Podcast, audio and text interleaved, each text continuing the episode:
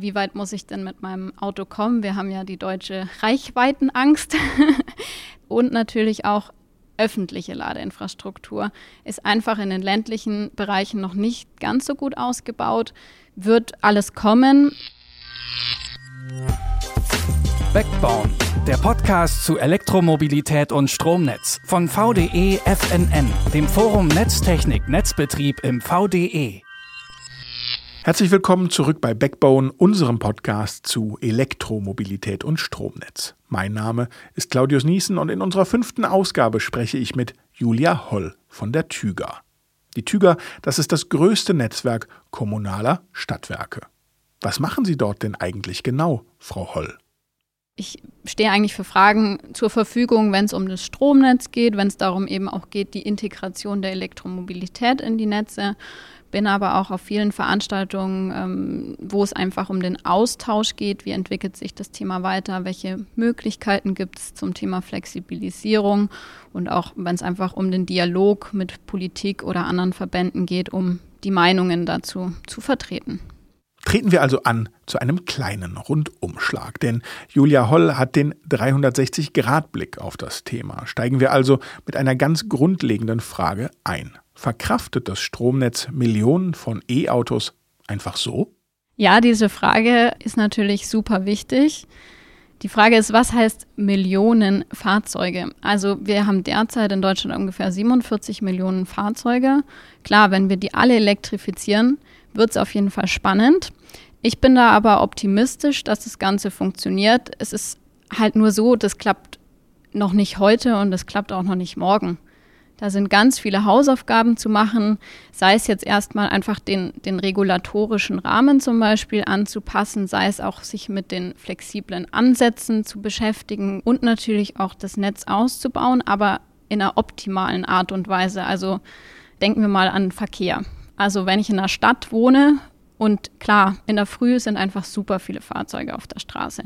Aber es bringt ja nichts, wenn ich in der Stadt lauter Autobahnen habe. Also es muss wirklich optimal ausgebaut sein. Und es muss einfach auch so sein, dass die Flexibilitäten angereizt werden, so dass ein netzdienliches Verhalten wirklich dafür sorgt, dass wir möglichst viele Autos so ins Netz einbauen können, dass sich auch keiner irgendwie auf den ja, auf die Füße getreten fühlt, dass das einfach ein Gesamtsystem ist, das gut funktioniert und ja, da muss man sich aber auch die Frage stellen, ob denn Vollelektrifizierung wirklich die Lösung ist. Also ich bin da anderer Meinung, aber ähm, ja, jetzt schauen wir erstmal, wo es mit der Elektromobilität hingeht, bis wir von Millionen Fahrzeugen sprechen. Das heißt, es gibt keinen Grund zur Sorge, weil die Zahl von E-Autos sowieso nicht von heute auf morgen zunimmt, sondern kontinuierlich, so wie auch das Stromnetz angepasst wird? Genau so ist es. Und ja, also das dauert dann bei manchen Sachen einfach ein bisschen länger, wenn das zum Beispiel zu einem Engpass gekommen ist, weil man zum Beispiel gar nicht mitbekommen hat, dass Ladeinfrastruktur gebaut wurde. Aber wir als Netzbetreiber sind wirklich dabei, das Netz auch so auszubauen und wir wollen natürlich die, auch die Elektromobilität ins Netz bringen. Uns ist das ganz wichtig und vor allem auch hier nicht irgendwie als Verhinderer rüberzukommen, weil für uns ist das eine super Möglichkeit auch. Unbestreitbar ist ja aber, dass über kurz oder lang mehr E-Autos auf die Straße kommen werden. Können Sie kurz die Auswirkungen auf das Stromnetz beschreiben? Also kurz wird, glaube ich, ein bisschen schwieriger.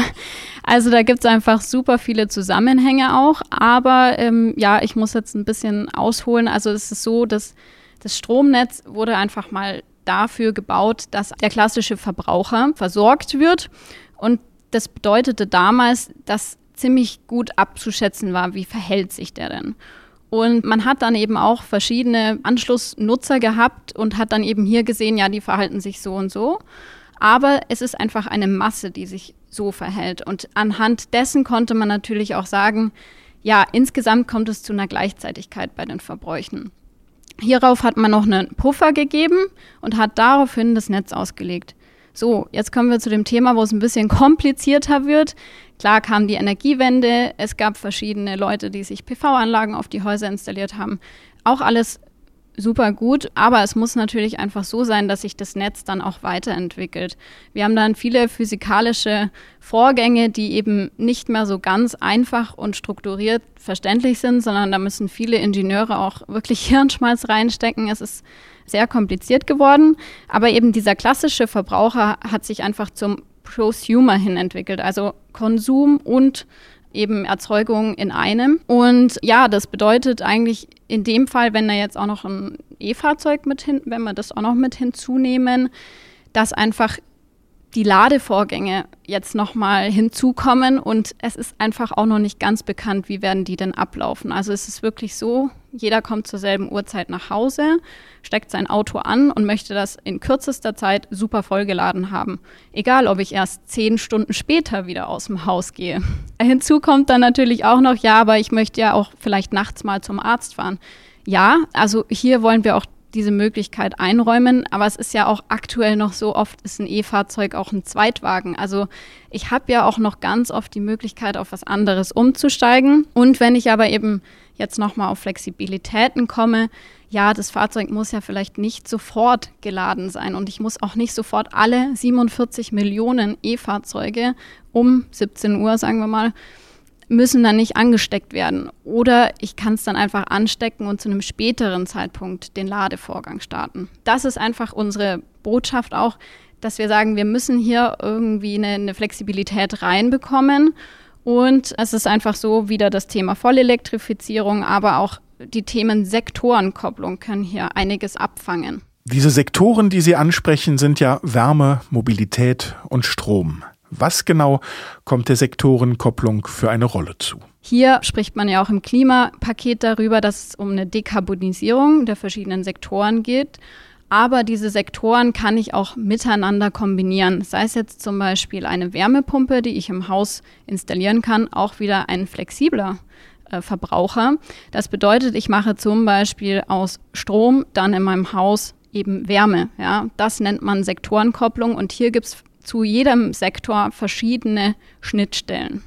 Was bedeutet das für die Stromnetze in den Städten? Muss da die Steuerung des Netzes nicht viel flexibler werden? Genau, also es sollte in der Steuerung viel flexibler werden.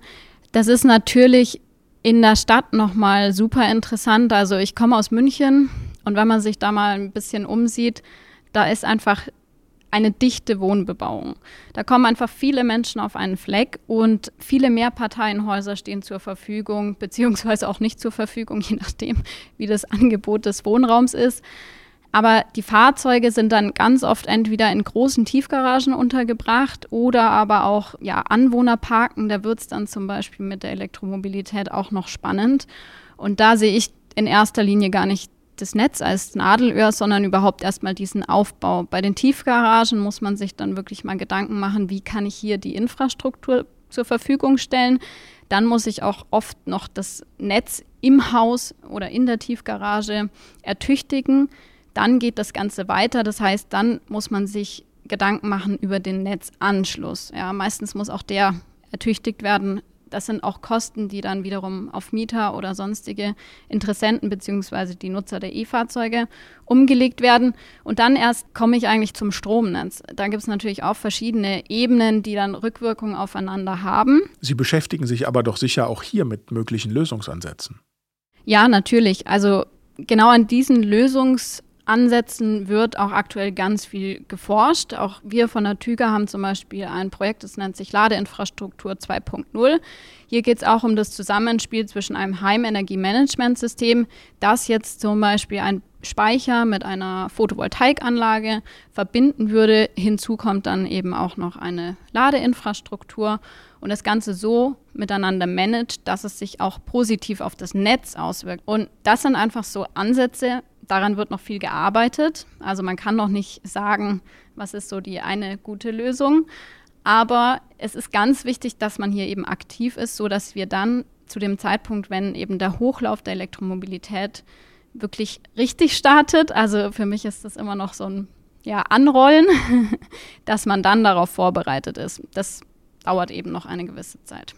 Das klingt für mich wie eine Erweiterung von Smart Home. Kann das irgendwann ein normaler Bestandteil meiner Alltagsfunktionen sein? Wir wollen da zu dem Ziel hin. Wir wollen ja wirklich, dass auch jeder Nutzer ja das bekommt, was er sich eigentlich auch wünscht und ähm, der Netzbetreiber dann nur eingreifen müsste, wenn es die Netz- und Systemsicherheit gefährdet ist. Ja. Also deswegen, es geht einfach um ein gutes Miteinander und wir sehen in solchen Produkten natürlich die Möglichkeit, genau sowas dann auch ja, zu bekommen und jeden glücklich zu machen. Also das bei uns eben in diesem Projekt Ladeinfrastruktur 2.0, das wir gemeinsam mit dem Fraunhofer und einigen anderen Netzbetreibern machen. Da sind auch zum Beispiel ist auch VW mit dabei. Das heißt, wir haben da wirklich auch alle an einem Tisch sitzen, sodass wir gesamtheitlich auf das Thema auch schauen können. Welche Unterschiede bestehen denn zum Stromnetz im ländlichen Raum? Stadt hatte ich ja schon gesagt, viele Bewohner auf ja sehr ähm, ja, zentriert einfach. Stadtrandgebiete, ich habe viel mehr Platz. Also ich habe häufig Einfamilienhäuser, die haben oft auch eine eigene Garage. Das heißt, es kann sich wirklich jeder eine eigene Ladeinfrastruktur installieren. Da komme ich dann wirklich an die Knackpunkte, wo ich einfach mal genauer hinschauen muss und mein Netz eben sehr zielgerichtet ausbauen muss und frühzeitig drauf schauen muss. Wenn wir jetzt aufs Land schauen, da haben wir einfach noch mehr Fläche zur Verfügung und es ist so, dass auch ganz viel Einspeiser, also sei es jetzt die PV-Anlagen, schon dort groß installiert wurden in den letzten Jahren. Und auch dafür wurde natürlich schon das Netz ausgebaut, soweit möglich oder ja eben nach Bedarf. Und das heißt, hier ist ein bisschen mehr Puffer vorhanden. Das heißt, hier werde ich wahrscheinlich erst in einigen Jahren Auswirkungen sehen, wenn überhaupt die Elektromobilität auf dem Land ankommt. Das ist ja auch so eine Sache, Andererseits das Thema, wie weit muss ich denn mit meinem Auto kommen? Wir haben ja die deutsche Reichweitenangst. das ist auch nochmal so ein Punkt. Und natürlich auch öffentliche Ladeinfrastruktur ist einfach in den ländlichen Bereichen noch nicht ganz so gut ausgebaut. Wird alles kommen. Ich habe inzwischen gelernt, dass Ladestationen vor der Installation ja angemeldet werden müssen. Wobei kann diese Anmeldepflicht eigentlich helfen? Das hilft den Netzbetreibern auf jeden Fall überhaupt zu wissen, wie viel kommt. Das ist immer schwer abzuschätzen. Ja, man sieht die politischen Vorgaben, aber wie ich auch schon sagte, zwischen den ländlichen Bereichen und den städtischen gibt es einfach Unterschiede und so ist es eben auch mit dem Ausbau von privater Ladeinfrastruktur.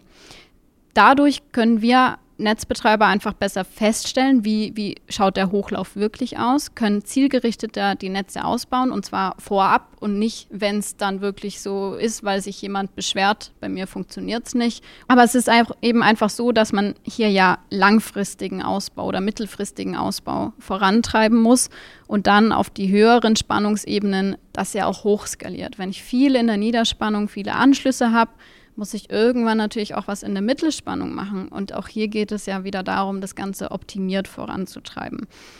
Wenn dann auch noch jemand dabei ist, der sich mehrere Ladeinfrastruktur zulegt, dann kann es natürlich auch sinnvoll sein, ihm für den Anschluss eine gewisse Steuerung ähm, mit ihm darüber zu sprechen oder zu installieren, so dass es einfach relativ vergleichmäßigt wird und wir sonst nicht wieder in das Thema Lastspitzen reinkommen. Wenn der Kunde dann auch noch eine PV-Anlage hat, dann bietet es sich natürlich an, mit einem Speicher die Last so zu verteilen. Ich meine, klar, Sonne scheint einfach mittags, wenn, wenn sie scheint. genau, und dann wäre es doch super, wenn ich abends mein E-Fahrzeug genau mit diesem Strom laden kann. Dann habe ich nämlich dann auch gleich noch ein grünes Gewissen. Journalisten wünschen sich von ihren Gesprächspartnern ja auch immer, dass sie als Experten so ein wenig in die Glaskugel gucken. Auch wenn das schwierig sein kann, wann was passiert. Wie schnell kann die Entwicklung in Deutschland in Sachen Elektromobilität gehen und wer muss dafür am Ende bezahlen? Also es kann super schnell gehen. Ich glaube, wenn jeder ein Elektrofahrzeug geschenkt bekommen würde. also da ist es wirklich äh, so, wenn alle an einem Strang ziehen, man sich sehr schnell auf eine Lösung, zum Beispiel sei es jetzt die, das Thema Flexibilität oder wer hat die Hoheit, wenn man sich da ganz schnell einigen kann, wenn es einfach eine Planungs- und Investitionssicherheit gibt, dann kann es wirklich schnell gehen. Und wir stehen als Tüger zum Beispiel wirklich schon mit allen im Dialog. Und wer sich gern mit uns hier auch noch austauschen möchte, kann sich gerne auch bei uns melden. Und ja, was muss man dazu noch sagen? Also, wer muss dafür mitziehen? Da geht es einerseits um die Politik, da geht es andererseits um die Netzbetreiber, da geht es andererseits aber eben auch um die Regulatorik. Da geht es auch darum, wie wird die Infrastruktur aufgebaut, die Ladeinfrastruktur, wie wird am Schluss die, die Ladesäulenanzahl auch ausschauen. Also es sind ja nicht nur die Fahrzeuge, sondern es sind ja für das Stromnetz eigentlich immer nur die Ladeinfrastruktur das Wichtige. Und ähm, klar, Lastmanagementsystem, wie schaut dann vor allem auch die Schnittstellen zwischen den verschiedenen Kommunikationssystemen aus? Wenn darauf immer eine Antwort besteht, kann alles sehr schnell gehen. Und wenn wir alle natürlich gemeinsam an einem Strang ziehen. an einem Strang ziehen, gutes Stichwort.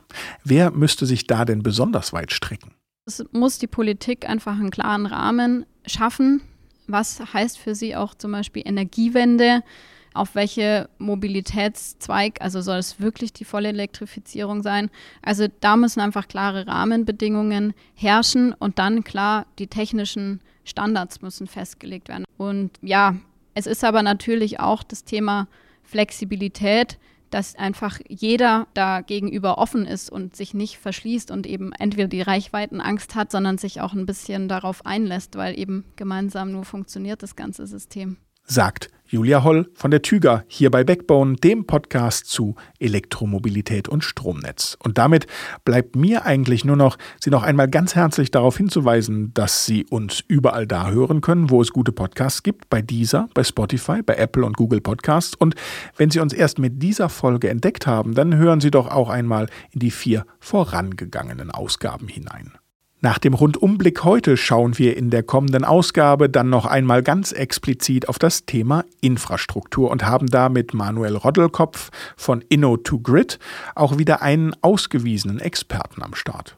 Mein Name ist Claudius Niesen. Ich sage vielen Dank fürs Zuhören. Ich freue mich aufs Wiederhören. Tschüss und bis zum nächsten Mal. Backbone, der Podcast zu Elektromobilität und Stromnetz von VDE FNN, dem Forum Netztechnik Netzbetrieb im VDE.